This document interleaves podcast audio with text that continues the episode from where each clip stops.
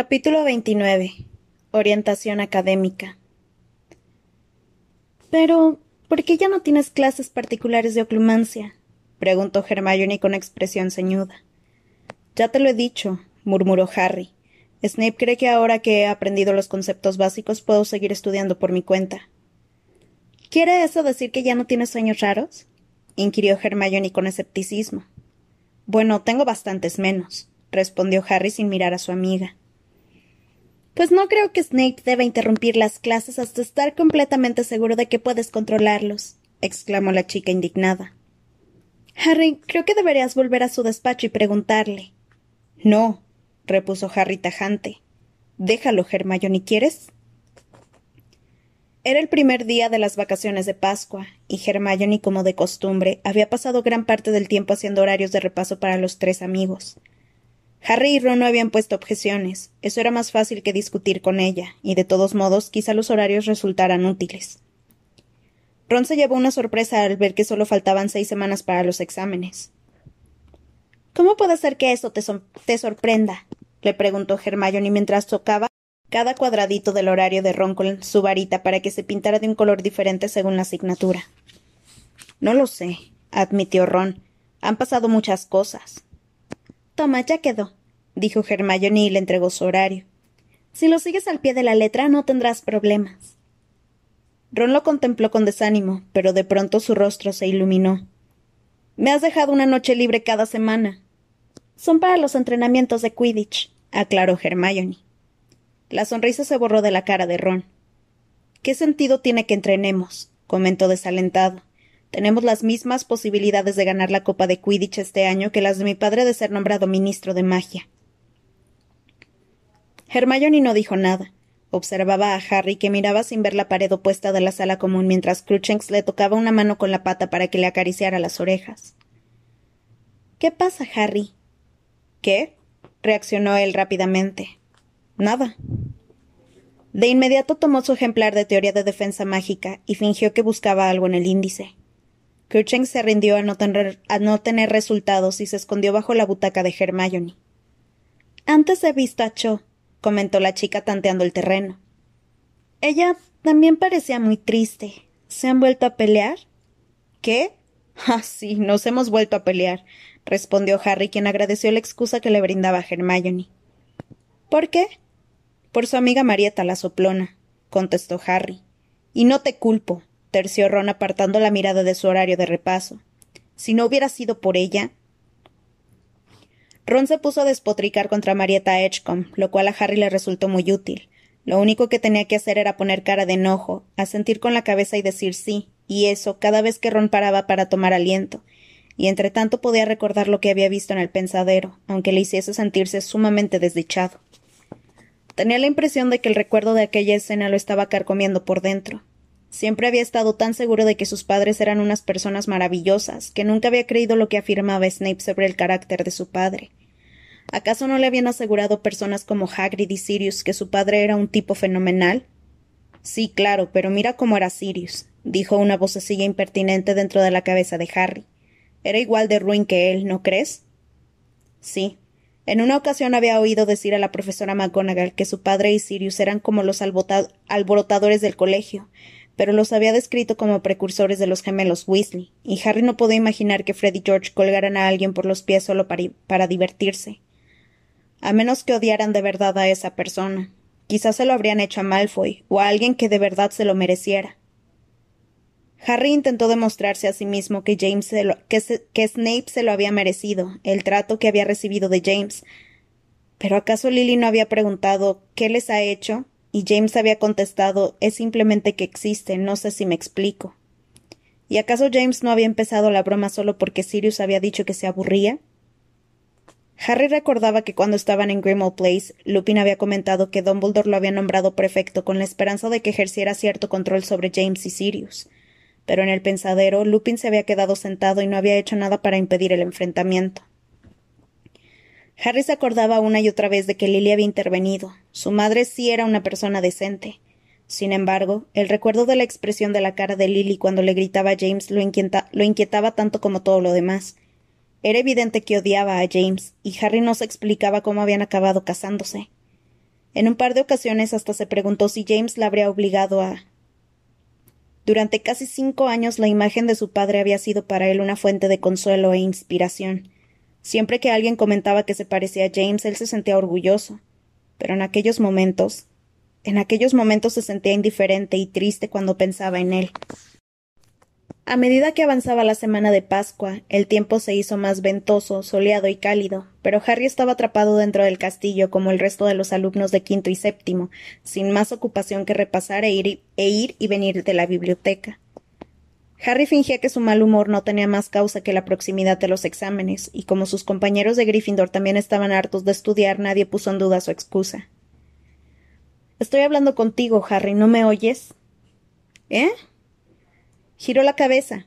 Ginny Weasley, muy despeinada, se había sentado a su lado en la mesa de la biblioteca, a donde Harry había ido solo.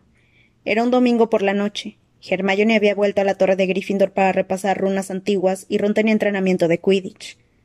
Ah, hola, exclamó Harry y acercó los libros hacia sí. ¿Por qué no estás entrenando? El entrenamiento terminó, respondió Ginny. Ron ha tenido que llevar a Jack Slopper a la enfermería. ¿Por qué? Bueno, no estamos seguros, pero creemos que se ha golpeado él mismo con el bate. Suspiró profundamente.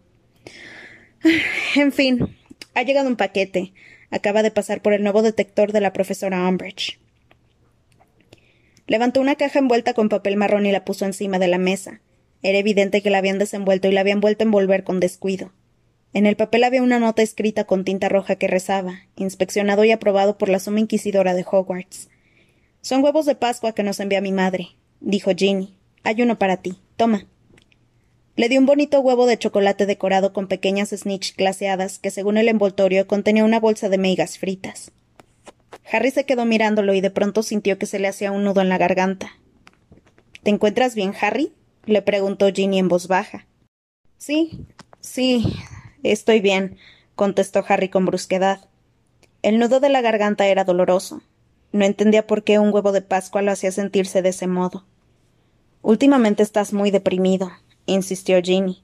¿Sabes qué? Estoy segura de que si hablaras con Cho, no es con Cho con quien quiero hablar, la atajó Harry. ¿Pues con quién? inquirió Ginny mirándolo atentamente. Con. Harry miró alrededor para asegurarse de que nadie escuchaba. La señora Pin se hallaba bastante lejos, pues estaba retirando de una estantería un montón de libros para Hannah Abbott que parecía agobiadísima. Me muero de ganas de hablar con Sirius, masculló, pero sé que no puedo. Ginny siguió mirándolo con atención. Harry desenvolvió su huevo de Pascua, no porque le apeteciera comérselo, sino más bien por hacer algo. Rompió un pedazo grande y se lo metió en la boca. Bueno, dijo Harry, dijo Ginny, y también tomó un trozo de huevo. Si tantas ganas tienes, supongo que podríamos encontrar la forma de que hablaras con él. No digas tonterías. Eso es imposible mientras la profesora Umbridge vigile las chimeneas y abra nuestro correo. Lo bueno de crecer con Freddy George es que acabas pensando que cualquier cosa es posible si tienes suficiente coraje, repuso Ginny con aire, con aire pensativo. Harry la miró. Quizá fuera el efecto del chocolate. Lupin siempre le había aconsejado que comiera un poco tras un encuentro con dementores, o sencillamente porque por fin había expresado en voz alta el deseo que llevaba una semana entera ardiendo en su interior, pero de pronto se sintió más animado. ¿Pero qué están haciendo? Vaya, susurró Ginny y se puso en pie de un brinco. Se me había olvidado. La señora Pin se abalanzó sobre ellos con su arrugado rostro descompuesto de la ira. Chocolate en la biblioteca. gritó. Fuera. fuera. fuera y agitando la varita hizo que los libros, la mochila y el tintero de Harry los siguieran a él y a Ginny hasta la puerta de la biblioteca, y que por el camino los golpearan varias veces en la cabeza. Para subrayar la importancia de los próximos exámenes, una serie de folletos, prospectos y anuncios relacionados con varias carreras mágicas aparecieron encima de las mesas de la torre de Gryffindor poco después de que las vacaciones finalizasen, y en el tablón de anuncios colgaron un letrero que decía Orientación académica. Todos los alumnos de quinto curso tendrán durante la primera semana del trimestre de verano una breve entrevista con el jefe de su casa para hablar de las futuras carreras. Las fechas y las horas de las entrevistas individuales se indican a continuación. Harry revisó la lista y vio que la profesora McGonagall lo esperaba en su despacho el lunes a las dos y media, lo cual significaba que se saltaría casi toda la clase de adivinación. Harry y los otros alumnos de quinto habían pasado una parte considerable del último fin de semana de las vacaciones de Pascua leyendo la información sobre diferentes carreras que habían dejado en la torre para que los alumnos las examinaran. Bueno, la sanación no me atrae, comentó Ron la última noche de las vacaciones. Estaba enfrascado en la lectura de un folleto en cuya portada se veía el emblema del hueso y de la varita cruzados de San Mungo. Aquí pone que necesitas como mínimo una S en los timos de pociones, herbología, transformaciones, encantamientos y defensa contra las artes obscuras. No son exigentes ni nada, ¿eh? Bueno, ten en cuenta que es una profesión de mucha responsabilidad, observó Hermione, que estudiaba minuciosamente un folleto de color naranja titulado ¿Crees que te gustaría trabajar en relaciones con los muggles? Para especializarte en relaciones con los muggles no es necesario estar muy bien calificado. Solo te piden un timo de estudios muggles. Mira lo que dice aquí. Son mucho más importantes tu entusiasmo, tu paciencia y tu sentido del humor.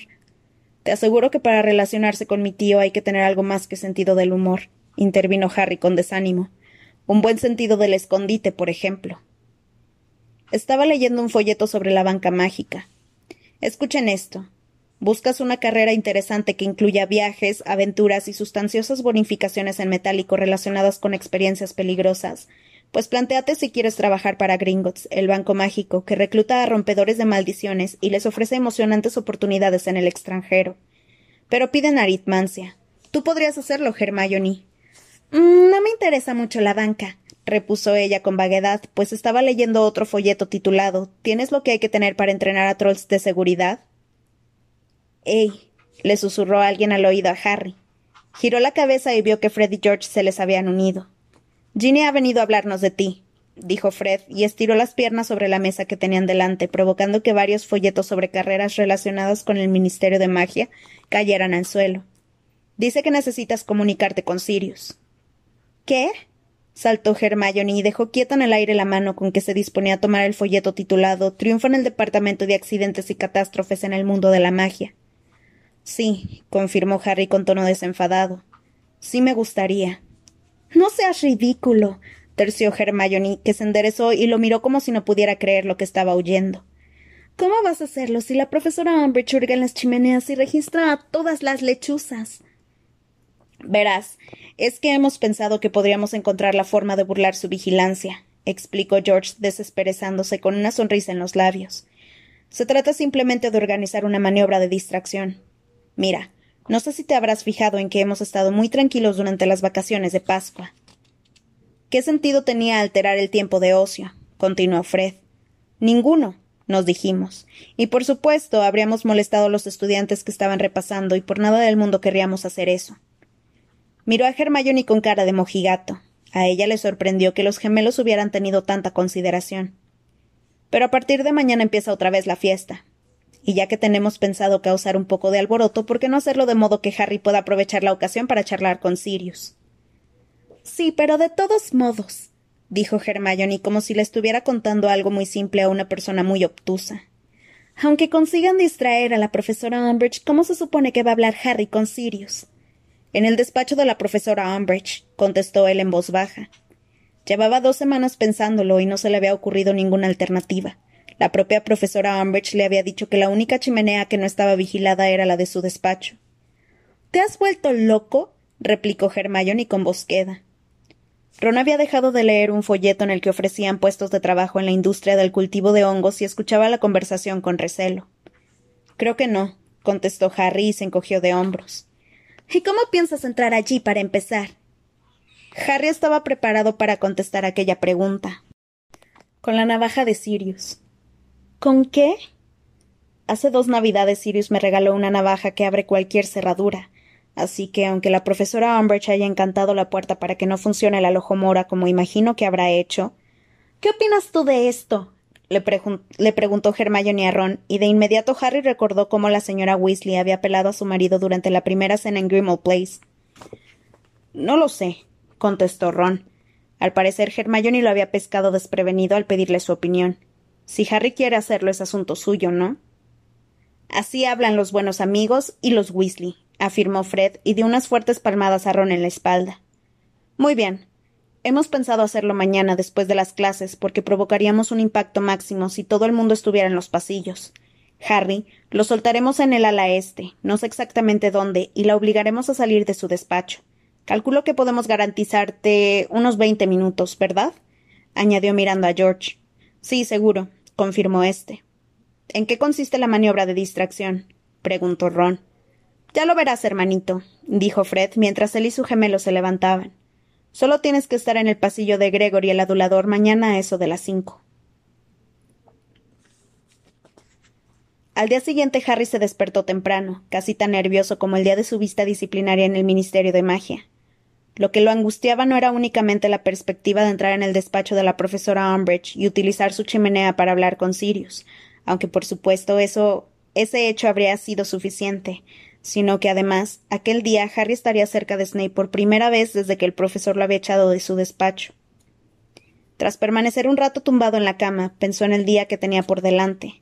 Harry se levantó sin hacer ruido y fue hasta la ventana que había junto a la cama de Neville. Miró por ella y vio que hacía una mañana francamente espléndida. El cielo estaba de un azul claro, neblinoso y opalino. Justo delante de la ventana por la que miraba Harry se encontraba la altísima haya bajo la que su padre había atormentado a Snape. No estaba seguro de qué podría decirle a Sirius para explicar la escena que había visto en el pensadero, pero estaba impaciente por escuchar la versión de su padrino sobre lo ocurrido, conocer cualquier factor atenuante que pudiera haber habido, cualquier excusa, por pequeña que fuera, para justificar el comportamiento de su padre. De pronto, Harry vio que algo se movía en los límites del bosque prohibido. Aguzó la vista y distinguió a Hagrid que salía de entre los árboles. Le pareció que cojeaba. Mientras Harry lo observaba, el guardabosques fue haciendo esos eses hasta la puerta de su cabaña y se metió dentro. El chico se quedó varios minutos contemplando la cabaña, Hagrid no volvió a aparecer, pero empezó a salir humo por la chimenea. No podía estar muy malherido si todavía era capaz de echarle leña al fuego. Harry se apartó de la ventana, regresó junto a su baúl y empezó a vestirse. Ante la perspectiva de entrar por la fuerza en el despacho de la profesora Umbridge, Harry no esperaba que aquel fuera a ser un día tranquilo, pero no había contado con que Hermione lo acosara constantemente para disuadirlo de lo que planeaba hacer a las cinco. Por primera vez Hermione estuvo tan distraída como Harry y Ron en la clase de historia de la magia del profesor Vince y susurraba sin parar advertencias que Harry hacía todo lo posible por ignorar. Y si te encuentra allí dentro, aparte de expulsarte, se imaginará que has estado hablando con hocicos, y esta vez seguro que te obliga a beberte el veritaserum y contestar a sus preguntas. Hermione, dijo Ron con voz contenida e indignada, ¿Quieres hacer el favor de dejar de regañar a Harry y escuchar a Vince o voy a tener que tomar yo mismo apuntes? Pues podrías tomar apuntes, para variar, no te morirías. Cuando llegaron a las mazmorras, Harry, y, Ron ya no le dirigían la palabra a Hermione. Ella, sin dejarse amilanar, aprovechó el silencio de sus amigos para soltarles un torrente continuo de graves advertencias, pronunciadas con ímpetu en un susurro ininterrumpido que hizo que Seamus se pasara cinco minutos revisando su caldero, pues creía que tenía alguna fuga. Snape, por su parte, había decidido actuar como si Harry fuera invisible. Como es lógico, este ya estaba acostumbrado a esa táctica, pues era una de las favoritas de tío Vernon, y en el fondo se alegraba de no tener que soportar nada peor. De hecho, comparado con los insultos y las burlas de Snape que normalmente debía aguantar, le parecía que el nuevo enfoque suponía una pequeña mejora. Además, se llevó una grata sorpresa al comprobar que si lo dejaban tranquilo era capaz de preparar un filtro vigorizante sin grandes problemas. Al finalizar la clase metió un poco de su poción en una botella, la tapó con un tapón de corcho y la llevó a la mesa de Snape para que el profesor le pusiera una nota. Había calculado que como, que como mínimo conseguiría una S. Cuando acababa de darse la vuelta oyó el ruido de algo que se rompía. Malfoy soltó una fuerte carcajada. Harry giró sobre los talones y vio que su botella estaba hecha añicos en el suelo y que Snape lo miraba a él regodeándose. Vaya, dijo el profesor en voz baja. Otro cero, Potter. Harry estaba tan indignado que no podía hablar. Volvió junto a su caldero dando grandes zancadas con la intención de llenar otra botella con poción y obligar a Snape a calificarlo de nuevo, pero vio con horror que el resto del contenido había desaparecido. Lo siento, exclamó Hermione tapándose la boca con las manos. Lo siento muchísimo, Harry. Creía que ya habías terminado y lo limpié. Harry ni siquiera pudo contestar. Cuando sonó la campana salió corriendo de la mazmorra sin mirar atrás y se aseguró de encontrar sitio entre Neville y Seamus a la hora de comer, todo para que Hermione no empezara a darle la lata otra vez sobre intención de utilizar el despacho de la profesora Umbridge. Cuando llegó a la clase de adivinación estaba tan malhumorado que había olvidado que tenía una entrevista de orientación académica con la profesora McGonagall y no lo recordó hasta que Ron le preguntó por qué no había ido al despacho de la profesora. Harry subió a toda prisa y solo llegó unos minutos tarde.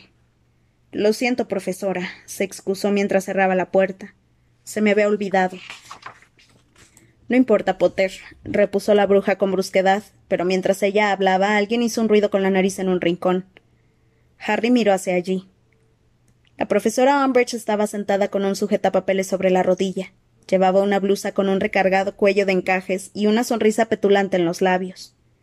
Siéntate, Potter, le indicó la profesora McGonagall lacónicamente, a quien le temblaron un poco las manos cuando barajó los folletos que había esparcidos por su mesa. Harry se sentó de espaldas a la profesora Umbridge e hizo cuanto pudo para fingir que no oía el rasgueo de la pluma sobre el pergamino. Bueno, Potter, esta reunión es para hablar sobre las posibles carreras que hayas pensado que te gustaría estudiar y para ayudarte a decidir qué asignaturas deberías cursar en sexto y en séptimo, le explicó la profesora McGonagall. ¿Has pensado ya qué te, qué te apetecería hacer cuando salgas de Hogwarts? Pues. empezó Harry. El rasgueo de la pluma que oía detrás no lo dejaba concentrarse. ¿Qué? le preguntó la profesora McGonagall. Pues he pensado que a lo mejor podría ser Auror, masculló Harry. Para eso necesitarías muy buenas notas, replicó la profesora McGonagall. A continuación, sacó un pequeño folleto de color oscuro de debajo del montón que cubría su mesa y lo abrió. Piden cinco éxtasis como mínimo, y por lo que veo no aceptan notas inferiores a superar las expectativas. Además, te obligan a someterte a una serie de rigurosas pruebas de personalidad y, y aptitudes en la oficina de aurores. Es una carrera difícil, Potter. Solo aceptan a los mejores. Es más, creo que hace tres años que no aceptan a nadie. En ese momento la profesora Umbridge emitió una débil tosecilla, como si quisiera comprobar lo discretamente que era capaz de toser. La profesora McGonagall no le hizo caso. Supongo que querrás saber qué asignaturas tendrías que estudiar, ¿verdad? Prosiguió elevando un poco la voz. Sí, respondió Harry. Supongo que defensa contra las artes obscuras. Naturalmente, confirmó la profesora McGonagall con tono resuelto. Y también te aconsejaría. La profesora Umbridge volvió a toser, esta vez un poco más fuerte. La profesora McGonagall cerró los ojos un momento, volvió a abrirlos y siguió como si tal cosa. También te aconsejaría que estudiaras transformaciones, porque en su trabajo los aurores necesitan a menudo transformarse y destransformarse. Y he de decirte, Potter, que en mis clases de éxtasis no acepto a ningún alumno que no haya conseguido como mínimo un supera las expectativas en el timo. Si no me equivoco, de momento tú tienes una media de aceptable, de, modo que tendrás que ponerte a estudiar en serio antes de los exámenes si quieres continuar con esa asignatura. También deberías estudiar encantamientos, que siempre son muy útiles, y pociones. Sí, Potter, pociones, añadió y esbozó una brevísima sonrisa. El estudio de las pociones y de los antídotos es fundamental para los aurores. Y debes saber que el profesor Snape no acepta ningún alumno que no haya conseguido un extraordinario en su timo, así que. La profesora Umbridge soltó la tos más pronunciada hasta el momento. ¿Quiere una pastilla para la tos, Dolores? preguntó con aspereza la profesora McGonagall sin mirar a su colega. No, muchas gracias, contestó ésta con aquella sonrisa tonta que tanto odiaba Harry. Solo me preguntaba si le importaría que hiciera una brevísima interrupción, Minerva. No, no me importaría. Adelante, indicó la profesora McGonagall apretando los dientes. Me estaba preguntando si el señor Potter tiene temperamento de auror, comentó la profesora Umbridge con dulzura. ¿Ah, sí? dijo la profesora McGonagall con altivez. Bueno, Potter, continuó como si la interrupción no se hubiera producido. Si de verdad quieres ser auror, te recomiendo que te concentres en alcanzar el nivel requerido en transformaciones y en pociones. Veo que el profesor Flitwick siempre te ha puesto aceptable o supera las expectativas en los últimos dos años, de modo que tu nivel de encantamientos debe ser satisfactorio. En cuanto a defensa contra las artes obscuras, siempre he sacado muy buenas notas. El profesor Lupin particularmente creía que tú. ¿Seguro que no quiere una pastillita para la tos, Dolores? Oh, no, Minerva, gracias, pero no la necesito dijo con la misma sonrisa tonta la profesora Umbridge, que había vuelto a toser aún más fuerte. Es solo que por lo visto no tiene usted delante las últimas calificaciones de Harry en defensa contra las artes obscuras. Estoy segura de que le he pasado la nota. ¿Se refiere a esto?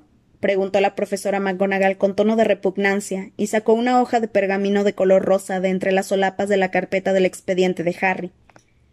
La miró con las cejas un poco arqueadas y volvió a guardarla en su sitio sin hacer ningún comentario. Ajá. Sí, Potter, como te iba diciendo, el profesor Lupin opinaba que demostrabas tener excelentes aptitudes para la asignatura, y como podrás suponer para ser auror, ¿no ha entendido mi nota, Minerva? La interrumpió la profesora Umbridge con tono meloso. Esta vez se le había olvidado toser. Claro que la he entendido, respondió la profesora McGonagall, pero apretó tanto los dientes que apenas se distinguieron sus palabras. Bueno, pues entonces no me explico. Me temo que no comprendo cómo puede dar falsas esperanzas a Potter de que. ¿Falsas esperanzas? repitió la profesora McGonagall, que seguía resistiéndose a mirar a la profesora Umbridge. Ha sacado muy buenas notas en todos sus exámenes de defensa contra las artes obscuras. Lamento muchísimo tener que contradecirla, Minerva, pero como verá en mi nota, Harry ha obtenido unos resultados muy bajos en sus clases conmigo. Me parece que debería ser más clara la atajó la profesora McGonagall y se volvió por fin para mirar a los ojos de la profesora Umbridge. Ha sacado muy buenas notas siempre que se ha examinado con un profesor competente. La sonrisa de la profesora Umbridge se borró de su rostro con la rapidez con que explota una bombilla. Se recostó en el respaldo de su asiento, dio la vuelta a la hoja de pergamino que tenía en el sujetapapeles y empezó a escribir a toda velocidad, dirigiendo los saltones ojos de un margen al otro de la página. La profesora McGonagall se volvió hacia Harry de nuevo, resoplaba y echaba chispas por los ojos. ¿Alguna pregunta, Potter? Sí, contestó él. ¿En qué consisten esas pruebas de personalidad y aptitudes que hace el Ministerio si se consigue suficientes éxtasis? Verás, tendrás que demostrar que eres capaz de reaccionar correctamente ante la presión y cosas por el estilo, explicó la profesora McGonagall, que eres perseverante y entregado porque el curso de Auror dura tres años más y que dominas la defensa práctica. Eso supone que tendrás que seguir estudiando mucho una vez que salgas del colegio, así que, a menos que estés dispuesto a. Creo que también sabrá, la interrumpió la profesora Umbridge con aspereza, que el Ministerio revisa los antecedentes de los aspirantes a aurores, sus antecedentes penales. A menos que estés dispuesto a seguir haciendo exámenes después de salir de Hogwarts, deberías buscar otra, y eso significa que este chico tiene tantas posibilidades de llegar a Auror como Dumbledore de volver a este colegio. Entonces tiene muchas posibilidades, respondió la profesora McGonagall. Potter tiene antecedentes penales, le recordó la profesora Umbridge. A Potter lo absolvieron de todos los cargos, afirmó la profesora McGonagall subiendo aún más el tono de voz. La profesora Umbridge se puso en pie, era tan baja que no se notó mucho que lo hacía, pero su cursilería había dejado paso a una ira desbocada, que hizo que su ancha y blanda cara adoptara una expresión siniestra. Potter no tiene ni la más remota posibilidad de llegar a ser auror, sentenció. La profesora McGonagall se levantó también, y en su caso sí se notó la diferencia, pues era mucho más alta que la profesora Umbridge. Voy a ayudarte a ser aurora, aunque sea lo último que haga en esta vida, Potter, aseguró con rotundidad la profesora McGonagall. Aunque tenga que darte clases particulares todas las noches, me encargaré de que alcances los resultados requeridos. El Ministerio de Magia jamás dará empleo a Harry Potter, replicó la profesora Umbridge a voz en cuello. Es muy posible que cuando Potter esté preparado para entrar en el ministerio ya haya otro ministro, bramó la profesora McGonagall. Ajá. gritó la profesora Umbridge apuntando a la profesora McGonagall con un dedo regordete. Sí, eso, eso, eso. Claro, es lo que usted quiere, ¿verdad, Minerva McGonagall? Quiere que Albus Dumbledore sustituya a Cornelius Fudge. Creo que ocupará mi puesto, ¿verdad? Subsecretaria del ministro y por si fuera poco directora del colegio. Usted está loca, masculló la profesora McGonagall con profundo desdén. Potter, ya hemos terminado la consulta sobre orientación académica. Lamento las interrupciones provocadas. Harry se colgó la mochila del hombro y salió muy deprisa de la habitación sin atreverse a mirar a la profesora Umbridge. Mientras recorría el pasillo, siguió oyendo a las dos mujeres que se gritaban una a la otra. La profesora Umbridge seguía respirando como si acabara de correr una maratón cuando entró pisando fuerte en la clase de defensa contra las artes obscuras de aquella tarde. Espero que hayas pensado mejor eso que planeas hacer, Harry, susurró Hermione en cuanto abrieron los libros por el capítulo treinta y cuatro. Respuesta pacífica y negociación. La profesora Umbridge ya está de muy mal humor. De vez en cuando Dolores Umbridge lanzaba miradas de odio a Harry, que mantenía la cabeza agachada y no apartaba la vista de su ejemplar de teoría de defensa mágica, mirándolo sin ver nada, mientras pensaba. Se imaginaba la reacción de la profesora McGonagall si lo sorprendían entrando ilegalmente en el despacho de la profesora Umbridge solo unas horas después de que ella hubiera dado la cara por él. Nada le impedía volver a la torre de Gryffindor y confiar en que durante las vacaciones de verano algún día se le presentara la ocasión de pedir a Sirius que le explicara la escena que había visto en el pensadero. Nada, salvo la idea de adoptar esa sensata actitud hacía que notara como si tuviera el estómago lleno de plomo. Y además estaban Fred y George, que ya habían preparado la maniobra de distracción, por no mencionar la navaja que Sirius le había regalado, y que en esos momentos llevaba en la mochila junto con la capa invisible de su padre. Pero lo cierto era que si lo sorprendían. Dumbledore se ha sacrificado para que no tengas que marcharte del colegio, Harry, le susurró Hermione levantando su libro y escondiéndose detrás para que la profesora Umbridge no le viera la cara. Y si consigues que te expulsen hoy, todo habrá sido en vano. Podía abandonar el plan y aprender a vivir sencillamente con el recuerdo de lo que su padre había hecho un día de verano hacía más de veinte años. Y entonces se acordó de Sirius en la chimenea de la sala común de Gryffindor. No te pareces a tu padre tanto como yo creía. Para James, el riesgo habría sido lo divertido. Pero todavía quería parecerse a su padre. No lo hagas, Harry, por favor le suplicó Hermione con voz de angustia mientras sonaba la campana que anunciaba el final de la clase. Harry no dijo nada. No sabía qué hacer. Ron, por su parte, parecía decidido a no manifestar su opinión y a no ofrecer consejos. Ni siquiera miraba a Harry a la cara, aunque cuando Hermione abrió la boca para intentar una vez más disuadir a su amigo, Ron dijo en voz baja Déjalo ya, ¿quieres? Harry ya es mayorcito para tomar sus propias decisiones. El corazón de Harry latía muy deprisa cuando salió del aula. Cuando estaba más o menos en la mitad del pasillo, oyó los lejanos pero inconfundibles sonidos de una maniobra de distracción. Se oían gritos y chillidos que procedentes de más arriba resonaban por todas partes. Los alumnos que salían de las aulas se paraban en seco y miraban con temor hacia el techo. La profesora Umbridge abandonó precipitadamente la clase tan aprisa como le permitían sus cortas piernas. Sacó su varita mágica y echó a correr en dirección opuesta a la de Harry. Era ahora o nunca. Por favor, Harry, le suplicó Hermione débilmente. Pero Harry ya había tomado una decisión. Se colgó mejor la mochila y rompió a correr esquivando a los alumnos que se precipitaban en dirección opuesta para ver qué era aquel alboroto del ala este.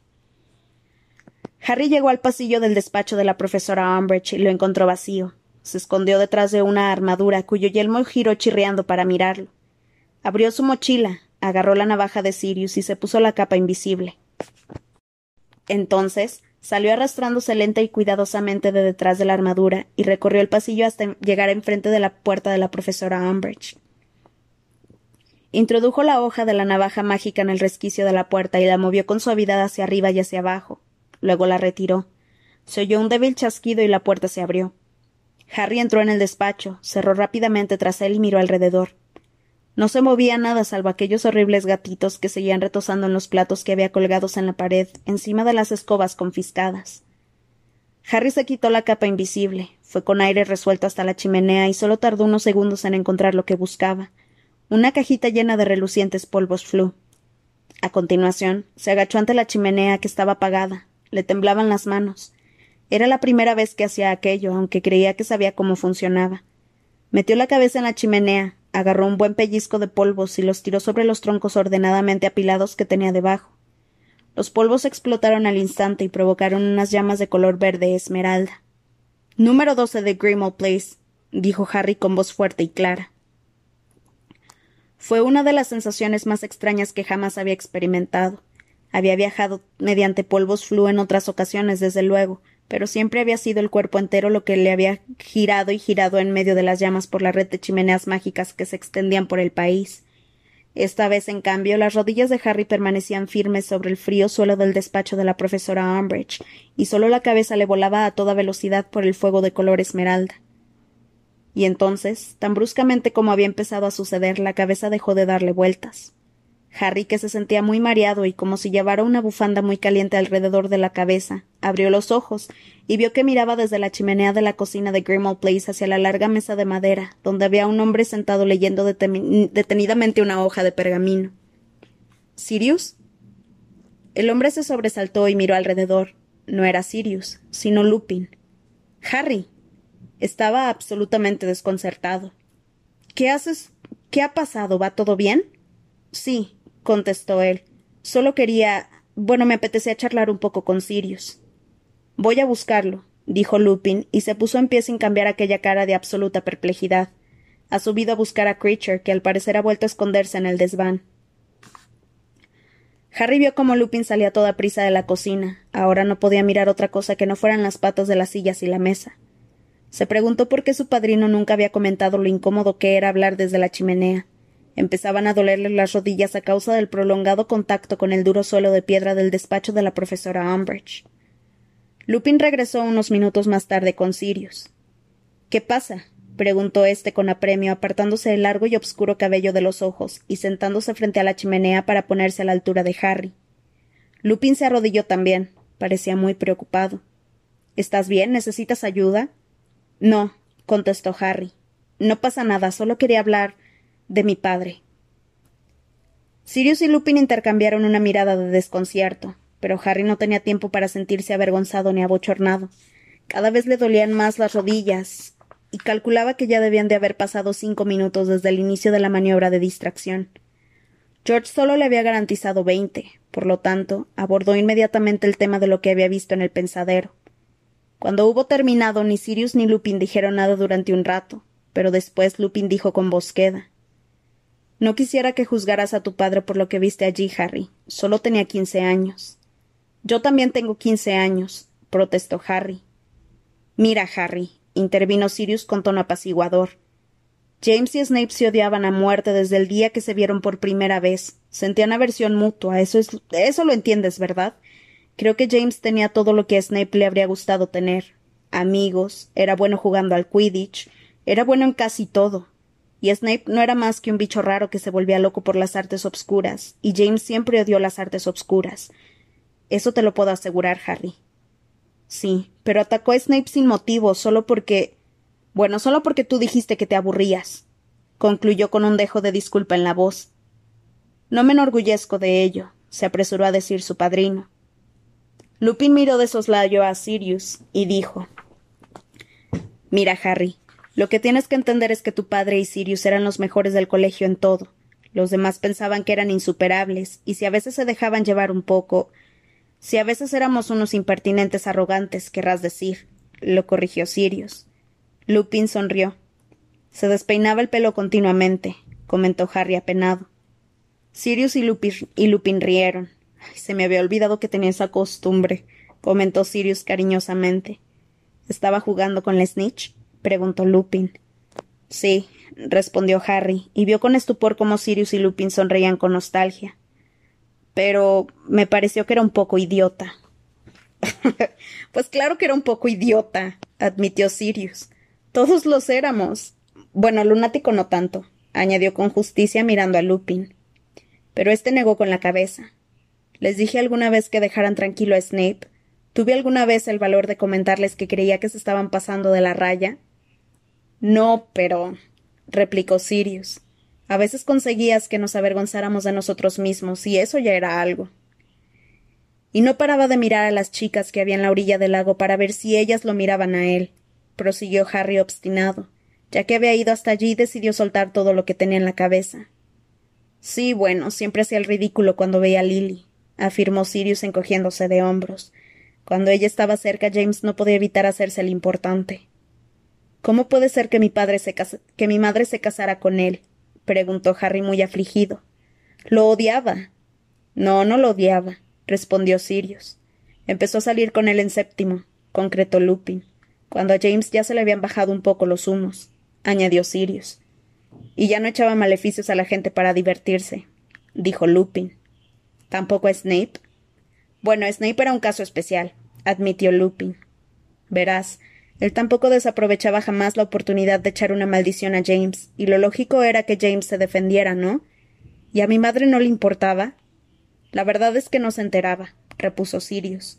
Como podrás imaginar, James no se llevaba a Snape a sus citas con Lily para embrujarlo delante de ella. Sirius miró con el entrecejo fruncido a Harry, que todavía no parecía convencido.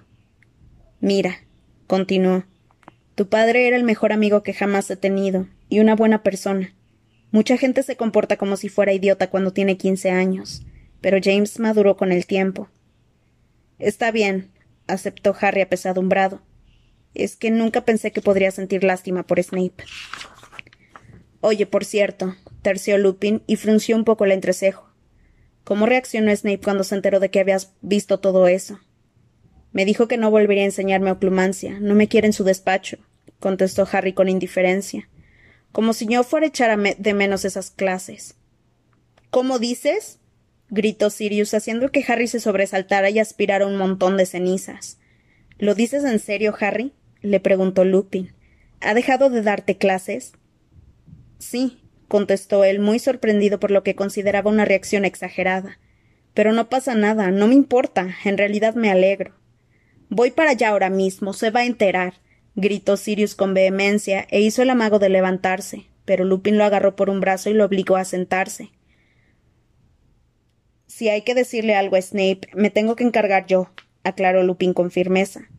Pero Harry, antes que nada, tienes que ir a hablar con Snape y decirle que de ningún modo puede dejar de darte clases. Cuando Dumbledore lo sepa. No puedo decirle eso, me mataría. exclamó Harry escandalizado.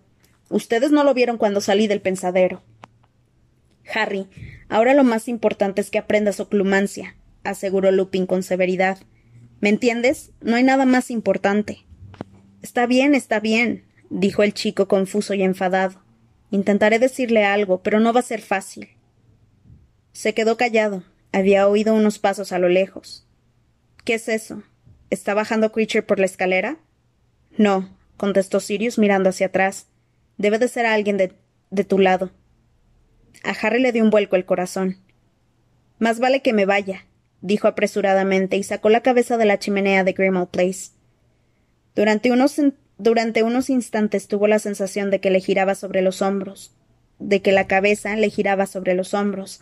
Entonces se encontró arrodillado delante de la chimenea del despacho de la profesora Umbridge, con la cabeza en su sitio, mientras contemplaba cómo las llamas de color esmeralda parpadeaban hasta apagarse. Rápido, rápido. Oyó que decía una voz jadeante al otro lado de la puerta del despacho. Ah, la ha dejado abierta. Harry se lanzó a tomar su capa invisible y acababa de cubrirse con ella cuando Filch irrumpió en el despacho. Parecía contentísimo por algo, y hablaba solo, febrilmente, mientras cruzaba la habitación. Abrió un cajón de la mesa de la profesora Umbridge y empezó a revolver los papeles que había dentro. Permiso para dar azotes. Permiso para dar azotes. Por fin podré hacerlo. Llevan años buscándoselo. Sacó un trozo de pergamino, lo besó, y fue rápidamente hacia la puerta, arrastrando los pies, con la hoja de pergamino abrazada contra el pecho.